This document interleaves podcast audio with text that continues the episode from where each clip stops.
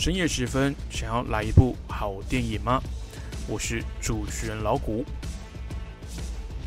欢迎收听《影视集结号》。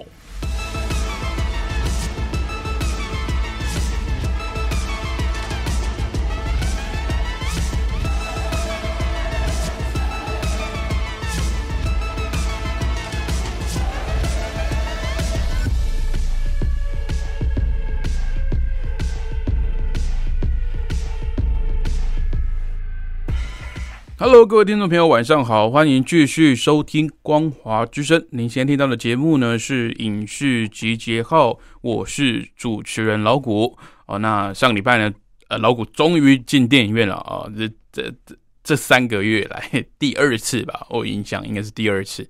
因为其实老谷之前应该是每个礼拜都会跑电影院，至少一到两次哦。因为这个疫情的关系嘛，那可能最近的电影呢，真的也都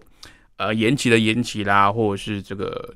呃，直接上串流频道的就直接上串流频道，所以可能都没有在台湾的戏院来来公映哦。那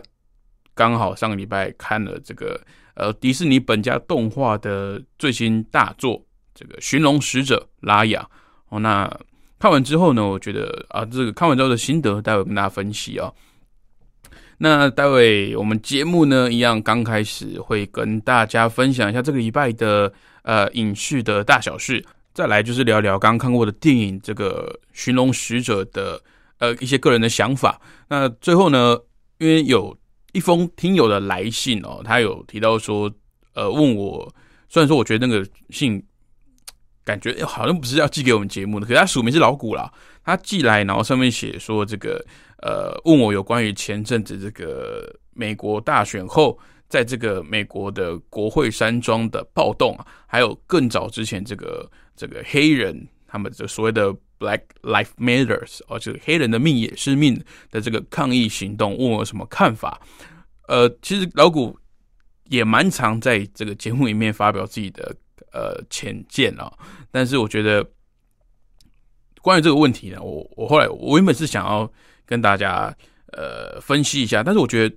我是影视节目的主持人，我去分析这个东西呢，感觉有点呃力不从心，并不是说我不想做，而是感觉好像我我我讲出来的东西呢，就不见得是呃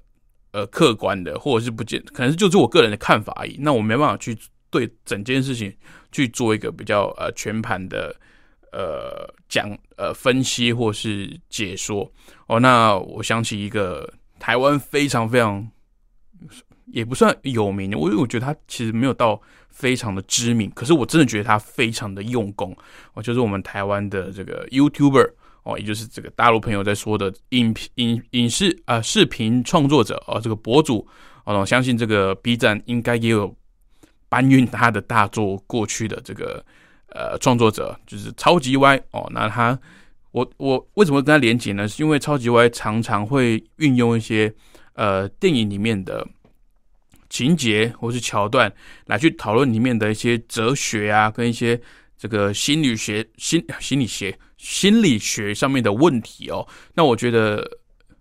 因为我可能平常不会接触哲学或心理学等等政治哲学这些东西，但是他去跟电影绑定，然后去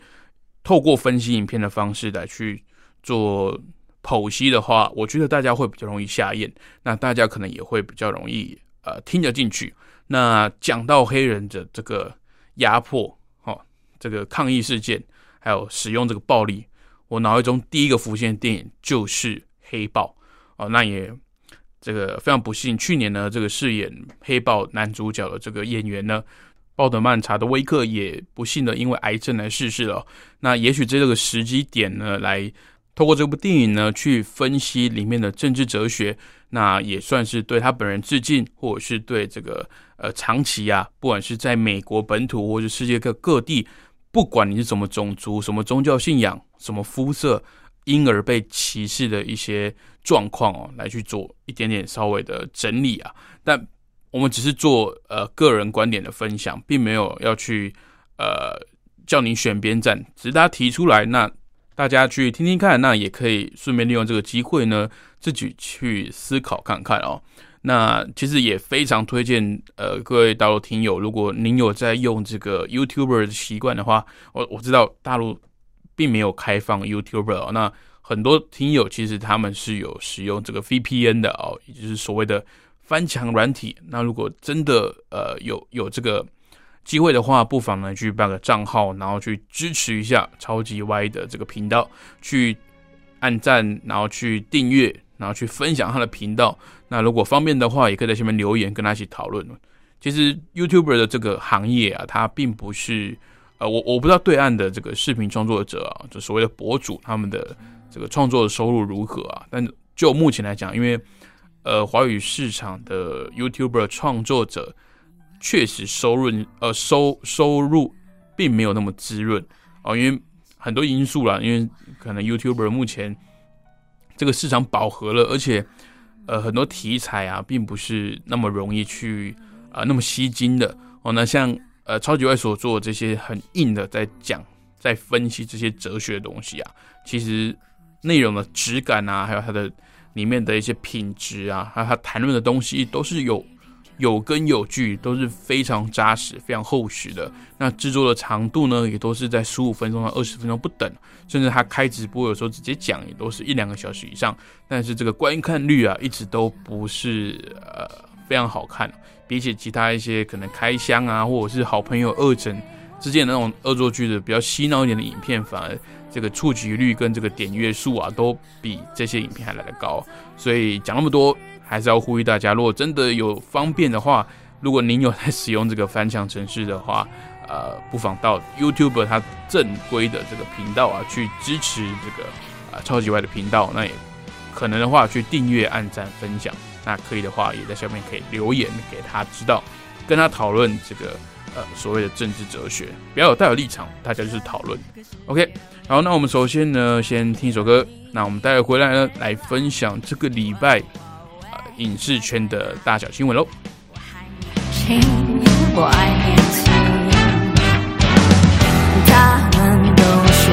我们把理想都忘在在那轻快的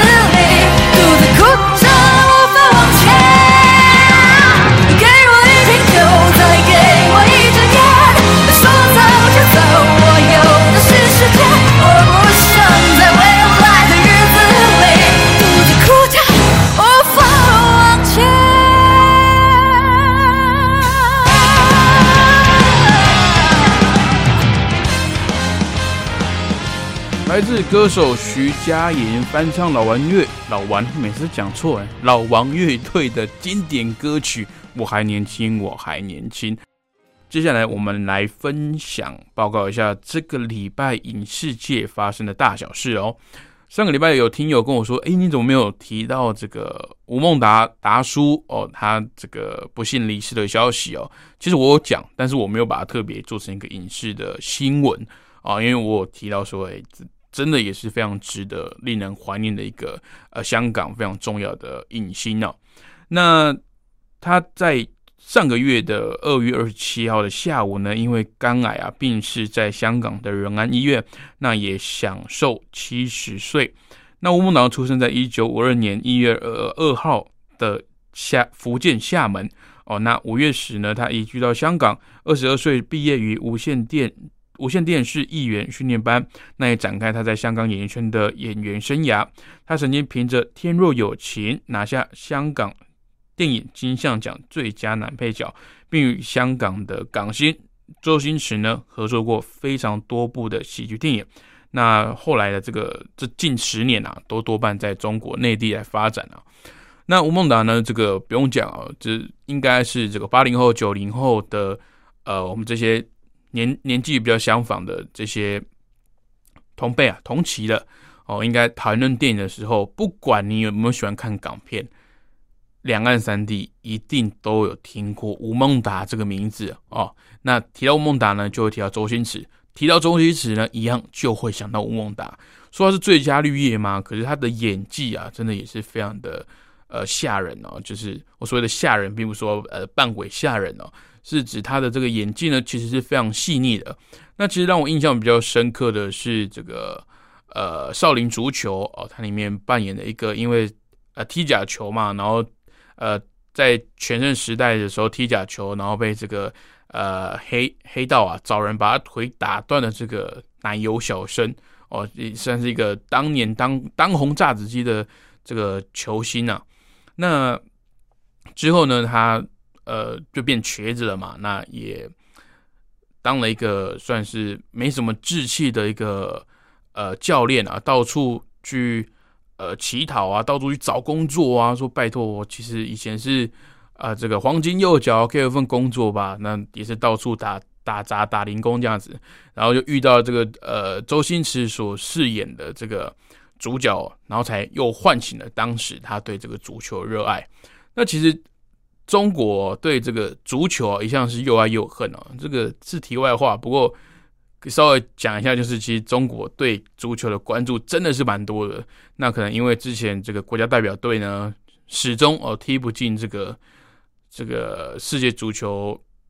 赛的这个呃前几名啊，那所以大家都觉得说，这个虽然是很喜欢看足球没有错啊，但是感觉好像国家代表队不能做什么事情。但我觉得这个不用因为自己的国家代表队进不了所谓的国际赛事的。呃，一些前前段班呐，就对自己的呃热爱的这个运动赛事来灰心哦，因为其实你喜欢一个比赛，你就是喜欢那个比赛氛围，而不是当然你自己代表自己国家的足球员或者是任何运动员可以拿到金牌啊，拿到一些名次，当然会自己是与有荣焉啊，但是不会不要因要不要因为 不要因为这样子哦，就去。呃，唾弃或者是去嫌弃这个这项运动的运动员啊，还是一些呃一些国家呃的一个培养政策哦。当然可以检讨，但是不要用一种仇恨性的字眼去去去辱骂等等哦。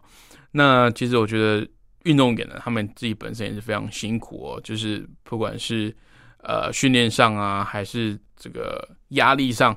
哦，其实比起其他行业也不见得有比较轻松啦。哦，那讲回来呢，这个吴孟达饰演的这个足球教练啊，也当年也也风光一时的这个呃足球明星呢，但是他把他后半辈子啊，这个也也还没有抑郁不得终嘛，就是就是没有没有没有办法去宣泄他里面那股恨、那股不甘，那把那种不不甘愿的那种心情啊，这种。虽然知道自己理亏，但是碍于身份、碍于自己的地位，碍于自己身上没有钱，碍于我要一份工作，所以他对里面的一些呃既得利益者啊，也是趋炎附势，也是唯唯诺诺啊，也是低下头，甘愿去舔人家的鞋子哦。这这不是一个形容，这是真的在啊这个电影里面有出现过的桥段。那他把那种情绪真的是演的丝丝入扣。那我那时候年纪很小，那时候在国小吧。我看这部电影，我也是觉得，哇塞，这个演技真的是会让人家替他觉得不舍啊。然后那种半疯半傻之间啊，那真的是吴孟达必须要有一些自己人生经历，才能够把这个角色演的这么这么的生动哦。然后其实很多人不知道，他其实跟我刚刚提到说，他是在这个呃无线电视艺员训练班里面出生的嘛。那其实跟他同期的。这个同学呢，就是大名鼎鼎的周润发，我们的发哥哦，对，没错，就是那个周润发。那两个人的这个戏路跟这个演艺的生涯可以说是完全截然不同啊。那其实不要看吴孟达这样子，他年轻的时候长得也是蛮有个性的。那你说周润发绝对是很帅嘛？我觉得也还好，硬要比，我觉得比不出个所以然，因为他们不是像。呃，你说跟刘德华比，那当然就是比较明显。可是你说周润发，他的帅并不是帅在他的长相，而是帅在他的角色魅力。你看《赌神》，《赌神》多帅啊！但我觉得并不是他长得很帅，而是他整个角色的那个形塑的魅力非常的啊吸引人。所以你说要把吴孟达跟这个周润发来做比较，我觉得是有难度的哦。那他们各自在各自的这个呃演艺圈的。发展路上呢，也留下了都非常多脍炙人口的作品。那要这个悼念吴孟达，我们达叔最好的方式呢，其实就是把他所有的作品呢，再来回温啊，来来回味啊，来重温一下，回温啊，再重新回去好好品味一下。那如果是台湾的听众朋友，我觉得不妨可以打开这个呃串流平台，在这个 Netflix 上面呢，有非常多部周星驰与吴孟达合作的。这个港片啊，来来重新的上架了。那包含这个《唐伯点秋香》啊，《少林足球》《逃学威龙》这个《百变金刚》等等等等，很多非常多有趣又好玩的作品呢，也都在上面。那建议大家，因为台湾重播很多次了嘛，电视也都看到烂掉了，不妨可以试试看，打开这个粤语版本的这个呃配音啊，也不是配音啊，因为他们本来演演演出就是粤语嘛。那因为我们台湾播出都是用国语在重配的，那粤语版本呢，搞不好也是呃另有一番滋味啊，另是一个天地，这样不错，可以看看。好了，下则新闻呢，上个礼拜哦，我们有提到这个派拉蒙要这个推出派拉蒙 Plus 哦，那在推出之前呢，它的档期又再度的跟动了，《境界》第二季呢将会提前的上映。哦，那个派拉蒙影业呢，在上个月宣布旗下派拉蒙 Plus。呃，串流平台上线之后，似乎已经为下半年多部强档电影的布局哦。不过上个礼拜，环球影业宣布，原本表定在五月二十八号上映的《玩命关头》将会延到六月二十五。那后面呢，会与这个 Sony 他们的《梦都》续集来撞起哦。那原地七月三号上映的《小小兵》呢，则是直接延后到明年的七月一号上映哦。那《境界》第二呢，直接敲定提前到今年的五月二十八号，并且与串流还有。院线同步的来发行哦，那这个串流战争啊，这个上礼拜跟之前啊，到去年其实我们都有稍微聊过，呃，没有听过的听众朋友呢，可以上我们的网站去听这个水呃经典回放啊，可以去呃听一下老谷怎么分析这个串流平台的呃这个各家呃百家争鸣的这个状态啊，这个也不能说三国鼎立，已经超过三国，应该是。百家争鸣啊，讲百家争鸣应该不为过了。那其实我觉得对中人平台一个结论哦，你的原创内容绝对是关键。为什么？因为很多这种电影的呃经典电影的这个播映权啊，都已经在各大平台已经串流了，它甚至有买断了，甚至有这个呃长期的，可能三到五年或者五到十年这种长期约。那简单来讲，我在每个平台都可以看到同一个作品。那为什么我我要选特定的平台？第一个，它有没有原创内容可以让我看到我在其他平台看不到东西，这是最关键的。第二个，它的操作界面呢，还有一些呃后面的服务等等哦，包含你的一些家庭方案、你的收费，都是呃这个听众的考量啊，应该说观众的考量哦。所以如果你的原创内容不多的状况下，我觉得未来在串流平台上面的竞争是有所吃亏的哦。包含这个爱奇艺，我但我觉得爱奇艺目前现在的强项是它有非常多的这个综艺节目在里面的同步的更新哦，每个礼拜都会上映呃上架新的集数。那但是在其他方面，它的原创内容可能稍微的弱一点。那我相信以中国市场来讲啊。要资助几部这个原创的大作，应该是不难的啊。那包含这个之前这个《流浪地球》的这部电影的制作，我不确定它是呃本土出资还是跟网飞合作的，因为毕竟中国大陆现在在网飞是没有上架的。呃，这这个我再再要再确认一下。不过，呃，中国大陆也好，这个香港这个本身的影视的市场也好，他们绝对是有能力做出一些。呃，可以媲美目前看亚洲市场最好应该是韩国嘛，应该可以做出像韩国这种比较精致，呃，比较我们说上得了台面的一些作品啊。所以我觉得未来呢，这个原创内容呢，还是要这个中国市场要去去考量一下，并不是说你们一定要去去开放跟网飞的合作，让它进到这个中国的市场。你们也可以自己尝试做啊。那爱奇艺的收入，我相信要资助几部电影来做原创内容，绝对是没有问题的。哦，那未来当然期待各家媒体呃各家的串流平台呢都能够有这个原创内容。那其实获益最大还是我们观众嘛。我们只要坐着等，OK，看哪家串流平台做得好，我们就订阅谁家的。OK，结论就是这样子。好，那其他的新闻呢？这个迪士尼的。漫威营业总裁啊，凯文·费吉在上个礼拜出席美国电视评论家协会记者会中呢，提到了不少有关漫威电影宇宙未来的发展。那他还表示啊，目前除了死侍之外呢，并没有其他 R 级作品的规划。那 R 级就是限制级啦。那这也似乎意味着同样处于开发阶段的《刀锋战士》的重启啊，不能说翻拍，要说重启哦，因为它第一呃。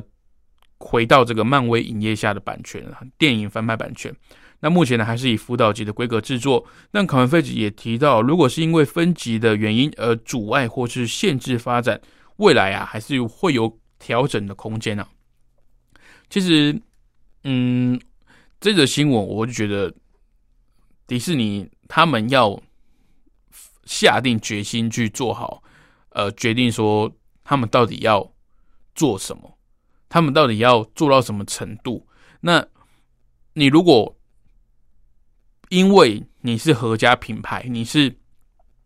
这个希望小朋友也可以在家长陪同下一起来看一些可能比较成人向或比较不适合小朋友观看的内容的同时呢，呃，你真的要做好抉择哦，因为我们都知道这个死侍啊，曾经成为这个史上最卖座的限制级电影啊。在这个最后大丈夫之后，那呃，在对，在最后大丈夫之后，然后后来呢，被这个小丑给打败了。那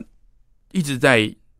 呃发现的一个点，就是我们在分析这些票房数据的时候，会发现，其实为什么 R 级电影有慢慢有它的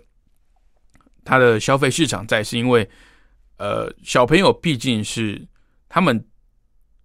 自己是没有消费水平的。哦，相较来讲啊，平均来讲啊，可能有些富二代或者是这个家里还有给蛮优渥的这个零用钱的小朋友，归呃这个不不在此此范畴哦。有消费能力的前提下，会去电影院看电影的可能都是成人了。所以你这个限制条款，你到底是要绑定谁？那你如果说限制级在所谓的你的串流平台同步上架的话，会影响到你的收视群的话，这个其实也很好解决啊，在你的串流平台上面呢，去增加一些所谓的呃家长管控的密码，或者是这个后台啊，就直接把你这个小朋友的共享账号的某一些电影，把它直接给禁止掉，它就不能点选的。那我想是限制级电影，并不是代表说它就是完全不能看的哦。很多人讲这个，就啊，你这样子影响小朋友的呃一些。思想什么的确实，但是我我必须要讲，更重要的是你要你身为家长，你有小朋友，你可能会去接触到这些，他可能不太适合在他这这个年纪看的东西，那你是不是要适时的站出来提供教育，或者是给予他辅导，给予他方向，去教导他说，哎，其实这个影片里面他可能是娱乐效果，或者是他这样做是不对的，而他是虚构的东西，你不能因为这个东西呢，在现实的生活中去模仿，或是去去仿效，或者是去。呃，学习，然后导致你的现实生活中的周遭的人事物呢，因为这样子而受到伤害，或者是导致你自己呢，因为这样子而有一些行者的困扰哦。所以我觉得做家长的最重要的，呃，不是去完全的禁止你的小朋友可能会接触到什么东西，而是你要去试着去教育他说，当他接触这接触到这些东西的时候，他要怎么去应应，怎么样的去呃。去应对、去思考，那如果有这样的方向的话，他可能还比较不容易去，呃，讲最直白的，比较不会学坏嘛，比较不容易因为这些东西而受到影响嘛。哦，因为我们都知道这个网络时代啊，其实你说要完全的禁止青少年去接触某些东西，真的是有它的难度在啊。而且你光说不练，你都一直说啊，这个东西就不能看，然后说妈妈、爸爸，这个东西为什么不适合我看？讲那么多了，不要看就对了。那这不是一个健康的方式啊，这不是一个呃正确的教育小朋友的方式啊。虽然我自己没有生小孩，可是我觉得，呃，我自己的经历来讲，就是我可能接触到这些东西，呃，我的父亲会觉得说，这个不是你这个年纪该看的。但是我会告诉你为什么不能看，然后他也会摆明的跟我讲，你成年之后要有你自己的判断力，好，那要有你自己的的这个。道德的底线，还有你自己的主观的意识，在不能被这些东西影响。那你成年之后，在法规允许下，你爱怎么看怎么看嘛。它法规是有意义在的，但是这个意义呢，是来自于呃，应该说这个意义也要有家庭教育当做基础。哦，所以你说分歧嘛，当然它是一回事，它也有它的存在的道理在。但是我觉得家长的这个。长辈的教育啊，跟陪伴，其实才是最重要的。OK，那以上是这个这礼拜的新闻哦。其实还有其他几则，但是呃，比较没有那么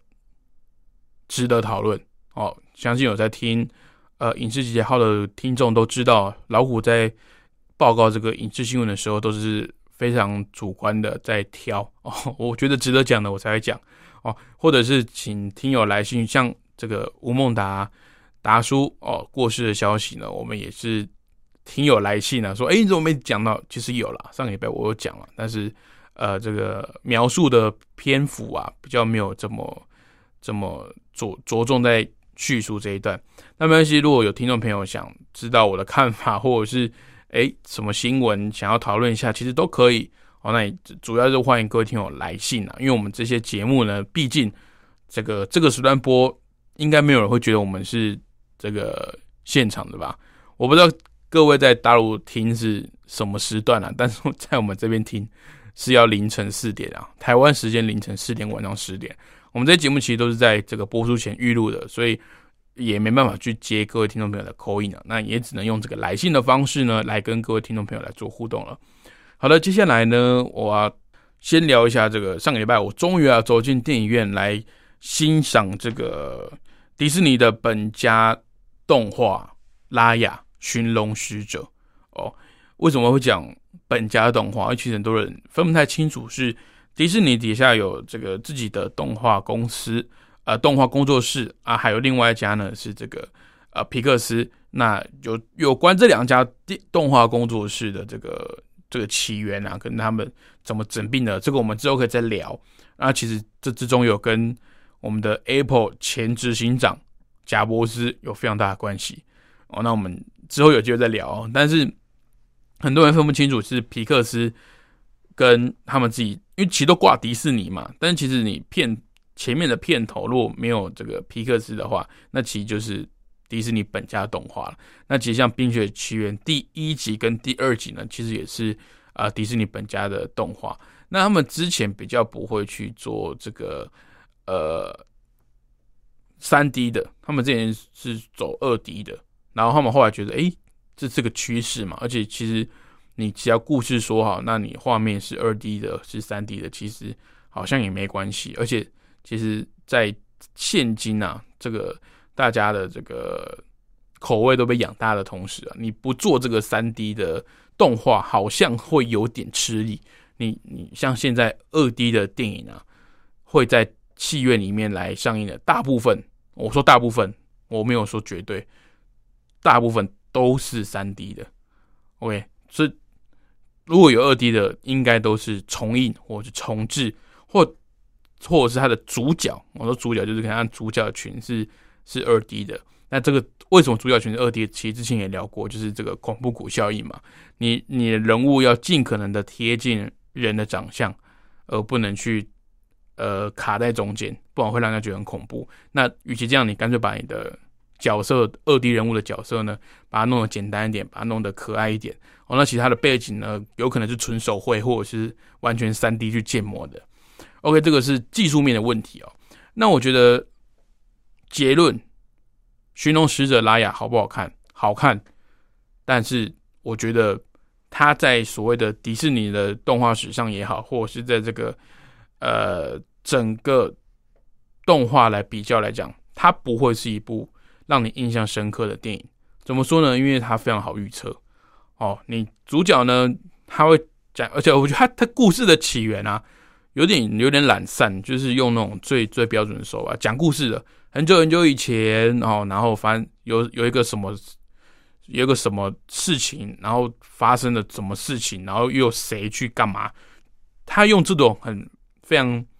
偷说偷懒吗？用一种比较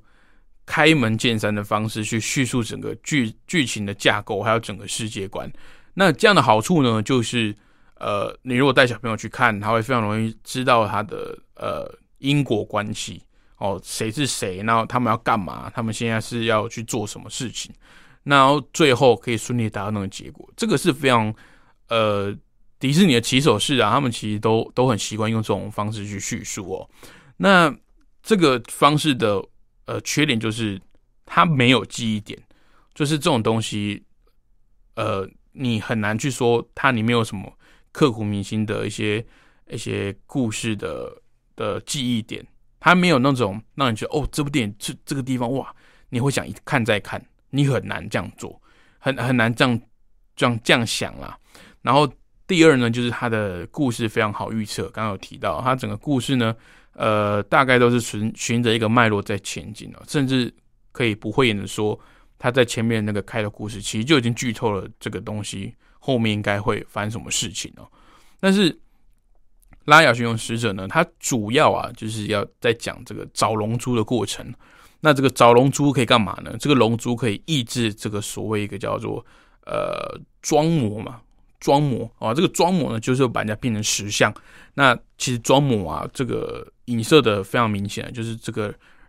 人类的这个贪婪啊，还有这个嫉妒啊、仇恨啊，这个相互对立的这种这种这种负面的这种能量产生出来的这种一个怪物吧，然后会把你变成这个石像哦。那我觉得它变成石像很很有趣的一点是，这个它变成石像那个动作都很都是一致，就是一个双手捧着这个好像要接水的那个姿势，然后低头这样，感觉是好像要向上天祈求什么，或者是请他原谅什么，施舍给你的感觉。哦，这我不知道这个有没有这个含义，可是它变成这个这个石像都是这个动作哦。那其实它还是有一些成人才听得懂的东西，但是很少。比起皮克斯来讲少太多了。那我觉得，当然迪士尼的这个 T A 啊，所谓的这个目标观众非常的明显，就是小朋友嘛。那你说之前的《冰雪奇缘》啊，《动物方程式》也好，它虽然是给小朋友看的，但是它还是有做到一些呃成人像的东西。我成我指的成人像，并不是说情色的，而是指这个大人才懂、才看得出来的东西。那也会导致说，这个小朋友看得开心，那。大人看到，我觉得，哎呦，这个动画真的不错，它是有要讲一点东西的。甚至你的小朋友长大之后再自己重看这部作品，他会有另外一番的想法，一番的一些体悟。那我觉得这个是呃动画电影一个蛮重要的意涵了。我觉得除了娱乐之外啊，因为毕竟它是给小朋友看的，如果在这个娱乐之外呢，还可以寓教于乐。那我觉得这个是电影的终极目标，这个是最高招的。好，把这些东西呢，透过这个小朋友的呃这些欢愉的记忆呢，刻在他的脑海里，写在他的血肉里面。好，那他长大之后才会发现，哦，原来这部电影它不只是表面上看到的这些嬉笑打闹而已，它还有背后一些更深的教育意义。那当然，这个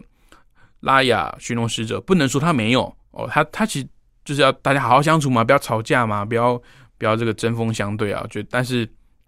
他使用的方式啊，还是比较呃平铺直述一点啊，还是比较直线式的这个这个剧情，我觉得蛮可惜的，啊，蛮可惜的。那其实当做一部这个放轻松的电影来讲，它真的非常的完美的达到任务了。我没有什么其他好挑剔的，就是除了刚刚讲那些啊，这 这刚刚其实算挑剔蛮多的感觉啊。其实它的不管是这个呃电影的配乐啦，还有它的配音群，配音群真的是非常优秀。还有这个电影动画这个技术啊，真的是真的是让我起鸡皮疙瘩。它里面的那些水啊、下雨啊，还有它植物啊，那些地上那些草，真的是哇塞！我都不知道现在的这个动画可以做到这种程度哦，真的是让我这大饱眼福，大开眼界。所以，如果这个有有兴有兴趣的，或是有机会的听众朋友呢，在附近的戏院，这部电影如果有上映的话，也欢迎去戏院里面多支持啊！因为真的动画动画师啊，真的是非常非常的厉害，非常非常的辛苦。那它里面的一些美术设定呢，跟一些呃音乐啊，还有它的配音哦，这真的是迪士尼一等一的水准。我直接不会演讲。好，那以上是我对这个。这一拜的芯片拉雅驯龙使者的一些小小看法，那有兴趣的听众朋友呢，也可以参考一下。那接下来呢，我们邀请到这个超级 Y 啊，来帮我们做这个专题的，算专题的演讲嘛？好像也不算，就是刚开头节目的时候有提到，呃，有听友来信来问我说，这个今年初美国国会山庄被这个暴民闯入，以及去年啊，这个美国当地非常闹得非常凶的这个抗议事件，黑人也是命啊，这个 Black Life Matters，每次中英文切换都有点困扰。Black Life Matters，哦，这个抗议行动呢有什么看法？那我不是一个这个政治评论员，我也不是一个哲学家，也不是一个政治家。那我希望用这个我们台湾非常厉害的这个 YouTuber，他。透过《黑豹》这部电影呢，来做一个非常详细的解说。那也请大家可以听听看他的想法。那关于写信给我的那个听友，我不知道这样会不会回答到你的问题。那如果还不行的话，再私聊，我们再看看有什么方法可以解决到你的困扰。因为我的看法呢，我我不确定我能给出一个很客观的的的立场啊。那我希望大家透过这个这个超级外的讲解呢，可以稍微的去理解一下这个。被压迫者呢，使用暴力或者是所谓的抗议行动，跟对自己政治立场表达不满的方式呢，是否是正确的，或是否是呃要去怎么去探讨，怎么去理解他们呢？那有请超级 Y。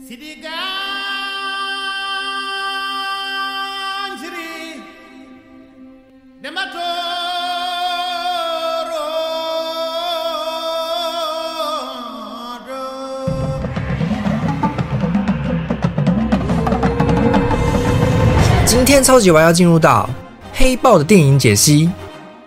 让我们从社会学、哲学、心理政治学三个角度来谈谈黑豹提出的一个主要问题：被压迫者应该使用暴力革命吗？黑豹故事起源于五个非洲部落争夺天然资源泛合金的战争。终结战争的第一代黑豹统一了各部落，并建立起瓦干达王国。为了保护泛合金不被欧洲殖民者掠夺，瓦干达刻意伪装成落后的非洲国家。然而，这个从自然状态走向国家统一的起源神话，立刻被一道创伤性的声音入侵。And we still hide, Baba? Yes. Why? 镜头接着转向了这个创伤的起源地——美国。接下来，整部电影就是在回答 Killmonger 一开始的提问：为什么瓦干达人必须隐藏自己？要回答这个问题，就必须先解释瓦干达到底象征着什么。在电影里，我们看到了一项明显对立的设定：流着同一条血脉的黑人兄弟 T'Challa 与 Killmonger，一个是瓦干达黑人王国的国王，生活在一个非洲传统信仰与现代科学技术共存的乌托邦，对自己所处的社会展现完全的忠诚与热爱；另一个却是美美国白人王国的孤儿，生活在失去传统文化还必须跟白人反派同伙的底层世界，对自己所处的社会展现完全的不忠与厌恶。两人的对立关系就像美国黑人心里两股力量的冲突，一边是黑人身份得到认同、完整的自我意识，一边是黑人身份受到压迫、分裂的自我意识。在这里，我们看到的不正是社会学家 Du Bois 所说的双重意识吗？社会学家 Du Bois 指出，美国社会使黑人无法实现完整的自我意识，因为他们总是必须在美国人和黑人这两种身份之间交战。受美国高等教育的黑人讲着自己族人听不懂的语言，讲着自己族人所需知识的黑人，又会让白人瞧不起。结果，黑人总是必须透过白人的目光看待自己，永远不能同时当黑人和美国人，也就无法感觉到自己是完整的。在逃出绝命镇里，这种意识一分为二，变成双重意识的过程被惊悚的重现了。要想完全融入美国白人的世界里，黑人就要以丧失完整的自我意识为代价。而当大脑里同时住着两种身份的意识，白人的意识就总是压抑着黑人的意识。而在黑豹里，保有非洲黑人文化却被迫隐藏起来的瓦干达，不就是 Killmonger 试图回归的黑人完整的自我意识吗？正是在双重意识的辩证过程中，Killmonger 体现了瓦干达的象征意义，黑人灵魂里存留的集体身份根源，一块仍未被看见、仍未被污染的文化王国。所以不是瓦干达人隐藏了起来，而是白人的视野使瓦干达人看似隐藏了起来。But Wakanda is a third world country. What can a nation of farmers have to offer the rest of the world? 相反的，如果人们不再从白人的角度观看黑人，就会发现黑人的富足就在我们眼前。King 在哪里在哪里？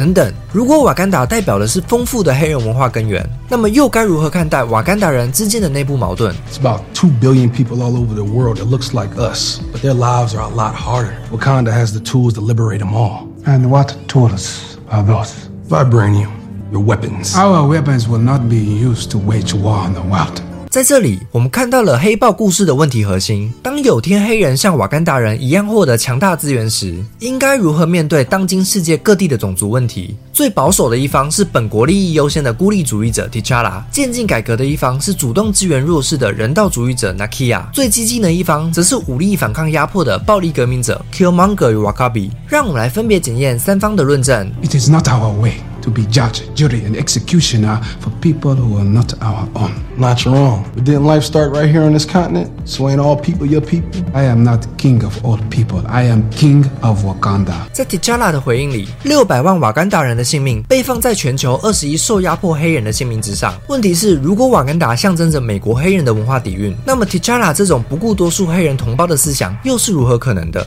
哲学家 Cornel West 就指出，美国从一九六零年代民权运动以后，就不再有像金恩或 Malcolm X 一样的黑人领导者出现，因为黑人的价值观已经逐渐被不断扩大的美国商业文化侵蚀，逐渐丧失过往黑人社群互助互爱的集体意识，变得只鼓励个人成就。所以，一九六零年代以前的黑人父母会希望小孩去读 Howard、Morehouse、Fisk 这些能够为黑人社群奉献一己之力的黑人大学。一九六零年代以后的黑人父母却只希望小孩去读哈佛、耶鲁、普林斯顿这些能够为自己找到一份好工作的大学，忽视集体，只重私利，导致黑人社群内部的贫富差距越来越大。而处于富裕阶级的黑人精英不理解底层黑人的困苦，也就没办法产生代表底层阶级的观念与想法。所以是社会中的阶级存在决定了一个人的意识。这正是为什么在 Killmonger 号召的黑人反击行动中，最先响应的都是资本主义最发达、贫富差距最大的城市。Some resistance to our mission, but the war dogs in London, New York, and Hong Kong are standing by. 这也反映了为什么含着饭盒金汤匙出生的 T'Challa 看不见底层黑人的愤怒，只试图保卫与自己同属于富裕阶级的瓦干达人。正是在这场阶级冲突中，T'Challa 体现了瓦干达的第二重象征。美国黑人社群中没受过歧视与不平等对待的富裕阶级。如果 T'Challa 一开始的孤立态度是阶级意识的产物，那么 Nakia 的人道援助计划呢？Share what we have. We could provide aid and access to technology and refuge to those who need it. Other countries do it, we could do it better. 在这里，我们应该问的是：如果其他国家都已经在做了，那么将瓦干达的资源分配给有需要的人，真的会是黑人贫穷问题的解方吗？政治哲学家 Marian Young 就认为，把社会贫富差距的解方聚焦在物质财富的分配，只是制造出看似消灭了贫穷的正义表象，而忽略了这种分配式正义之所以可能，正是因为它预设了一个容许剥削并复制贫富差距的社会结构存在。那为什么不更根本的把社会正义的出发点建立在削弱甚至消除这种被制度化的压迫结构？如果十九世纪的林肯推行的是援助奴隶基本收入，而不是废除奴隶制度，那么不平等的主奴关系就会继续支配着未来的黑人。如果二战后各国实行的是补助女性基本收入，而不是立法允许女性跟男性一样自由工作，那么不平等的性别关系就会继续支配着未来的女性。同样的，即便 Nakia 与 T'Challa 最后实施的资源救助方案真的能够帮助到受压迫与贫穷所苦的黑人，也等于同时宣告了让产生贫穷与压迫的不平等结构持续运作到下一代。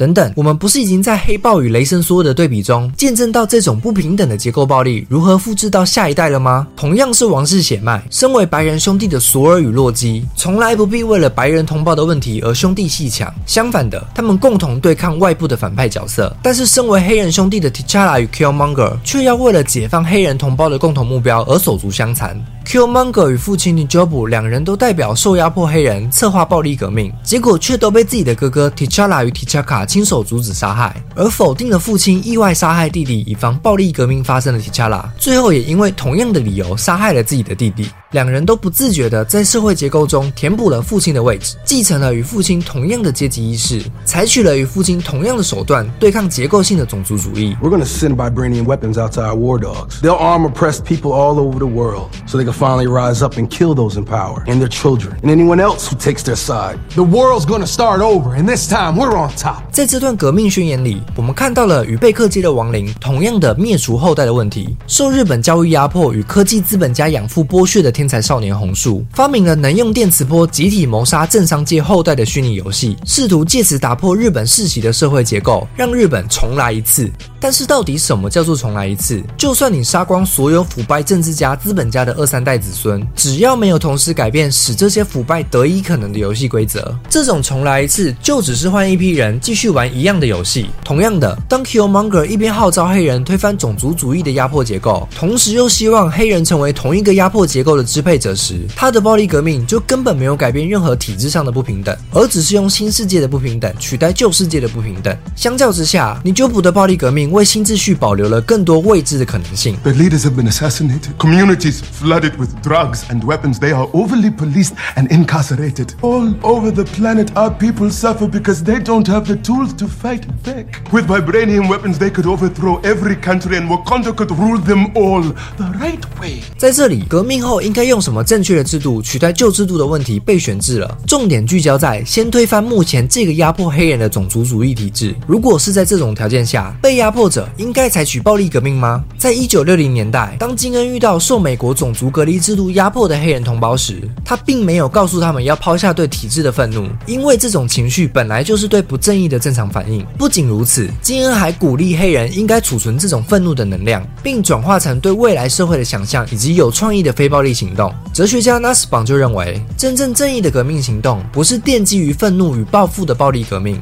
而是像金恩一样，在策略上将群众的愤怒升华为对未来有利的非暴力行动。因为只有先赢得敌对团体与当权者的信任，才有可能使双方进入谈判，使对方做你想要他做的事。等等，但如果你遇到的是一个完全不打算向你让步的掌权者呢？秉持非暴力信念的甘地花了四十多年的时间，以各种不合作运动抵制剥削印度人的法律，与英国政府多次谈判，都无法让英国放弃在印度的教化责任与殖民利益，反而是每次甘地号召的群众运动，最后演变成大规模暴力攻击的威胁，才使英国政府在全国暴乱的忧虑下妥协让步。是群众的暴力使印度解除了殖民状态，而不是甘地的非暴力。同样的，试图改变南非种族隔离制度的曼德拉，在一九五零年代用尽各种非暴力抗争手法，都无法让南非政府开启谈判，而只换来武力镇压。反而是曼德拉成立武装革命组织民族之矛，展开二十多年的破坏行动与游击战，最终才迫使南非白人政权废除种族隔离制度，走向民主转型。经历过法国殖民的心理分析家法农就认为，暴力不只是人类历史上对付不正义体制的正当手段，更是受压迫者得以自我实现的心理补偿。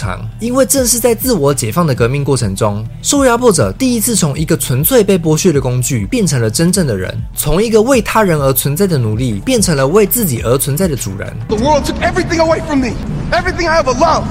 But I'm gonna make sure we're even. 正是在推翻支配体制的合作行动中，非洲黑人的心理认同不再是源自于殖民者，不再是自称法属非洲人、英属非洲人，而是能够与受压迫的同胞一同创造新的集体认同。暴力成为了受压迫者的心理治疗。这正是为什么被法国殖民的阿尔及利亚人总是梦见有关运动与暴力的梦，因为在梦里，被压迫者每一晚都不停地解放自己。相反的，美国黑人正是因为不曾为自由而战，只由白人主动施舍废奴，而留下了心理的后遗症。发现自己是被允许采取主人态度的奴隶，这是不是代表终究只有更大的暴力才能够对抗不正义的结构性暴力？等等，到底什么是暴力？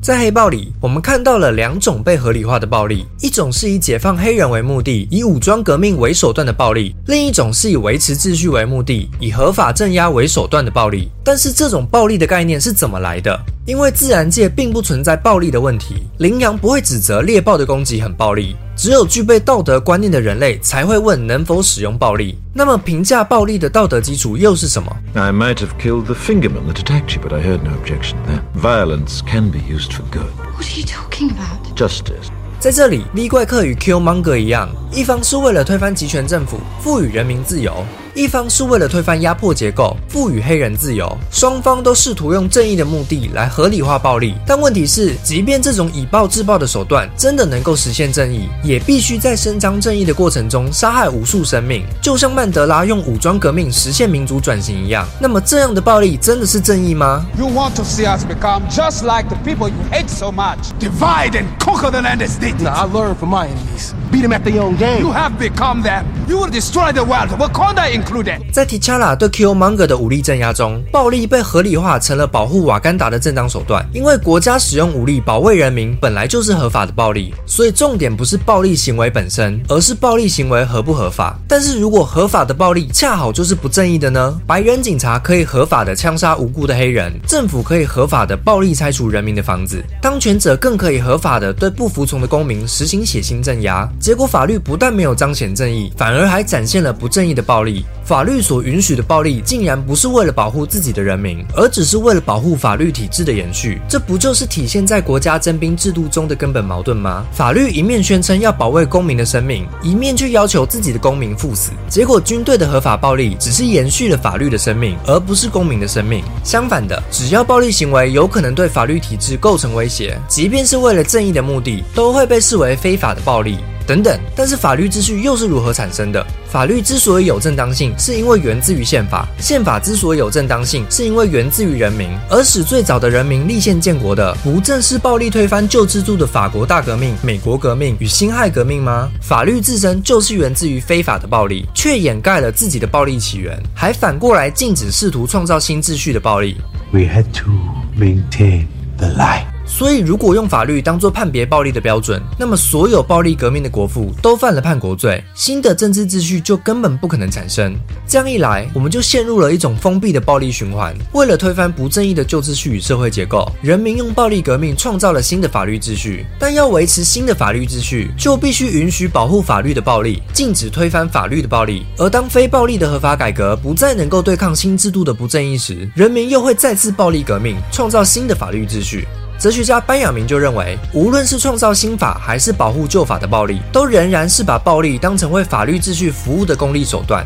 而试图用目的来证成暴力的正当性，结果反倒使人类历史变成了让法律凌驾于生命的暴力循环。世界只剩下罪与罚，没有救赎与希望。那么有没有可能存在一种神圣的暴力，能够超越这种以暴制暴的循环，能够不再服务于任何目的与手段，而是在悬置法律的状态下，纯粹生命的显现？Just bury me in the ocean with my ancestors that jumped from ships,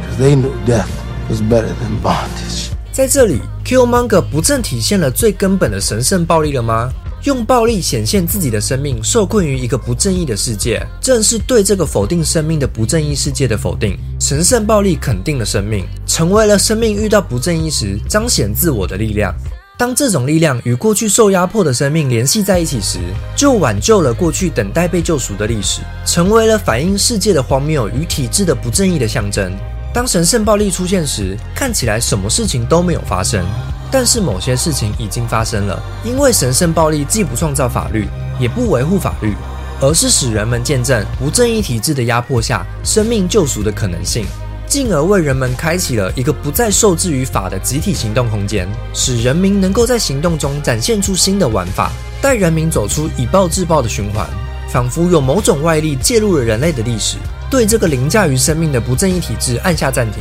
要求他停下来，听见人民的声音。因为人民的声音就是上帝的声音。好的，以上就是超级 Y 针对这个电影《黑豹》里面的政治哲学所做的分析。那它的标题呢是“被压迫者是否应该使用暴力革命”。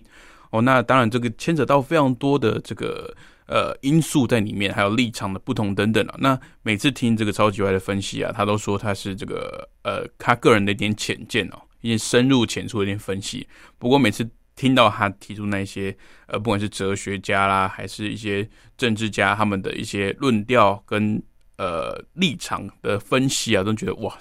真的是 真的不愧是学哲学，不愧是这个有在认真耕耘这一块的。然后每次讲出来的这些，不管你说是话术也好啦，这个哎这个抖书皮抖书本也好，就真的他们的这些呃用。比较知识分子的这种分析手法，会让人家更容易信服哦。那也比较能够让人家去更深刻去去思考这些政治性的问题呃，因为呃，常常在这个不只是中国大陆了，应该说中国大陆可能比较没那么明显。其实，在台湾这边呢，很多这个政治的议题啊，都会被绑上各种政治色彩，好像不是。好像政党政治已经是为了呃彼此的这个剑拔弩张，彼此的仇恨，只为了攻击彼此而攻击哦，只为了反对彼此而反对哦。那我觉得不管是这个呃两岸的关系呢，或是这个台湾自己内政的这个政治问题啊，这种彼此对立跟彼此仇恨的方式呢，绝对不是一个这个健康的的的方式啊。这种模式呢，不应该是被当成理所当然的哦。我们应该是试着去放下对彼此的歧见跟这个仇恨哦，不管是在这个历史上的还嗯种族上的，台湾人也会吵啊，台湾人也会吵这个本省呃外省啊，哪怕你都是呃本省的，他们会吵说啊你是台北的啊，你是南部人啊什么？其实这个非常 非常非常。老谷非常切切身体验就是这样子，因为老谷自己本身是南部人，那其实，在北部工作呢，常常就听到一些看似玩笑，但其实听起来是蛮不舒服的一些言论哦。所以我不，我觉得不管是这个呃历史也好啦，种族也好，你居住的地方也好，你讲的话，你所信的宗教都不应该成为是一个呃压迫别人或是造成对方这个不舒服的这个呃切入点哦。好的，那今天的影视集结号也差不多到这边，要跟各位听众朋友说再会了。记得台湾时间每个礼拜天的凌晨四点跟晚上的十点，影视集结号在空中与各位相聚，一起讨论电影时事，来聊聊电影哦。那当然，有什么想要讨论的电影，或者想要听老谷介绍哪一部电影，也欢迎来信到光华之声，只要署名影视集结号或者是主持人老谷，我就可以收到了。那我也会尽量的在。呃，节目上来回应大家的来信哦。下礼拜同一时间空中再会了，Adios。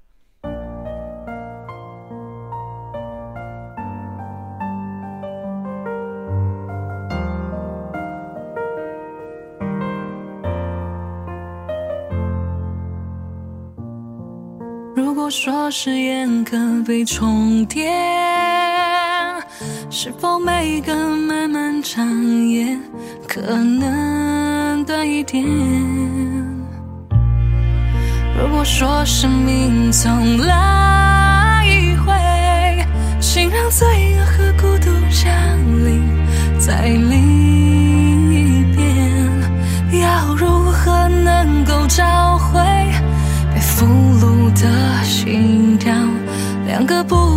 世界该怎么遗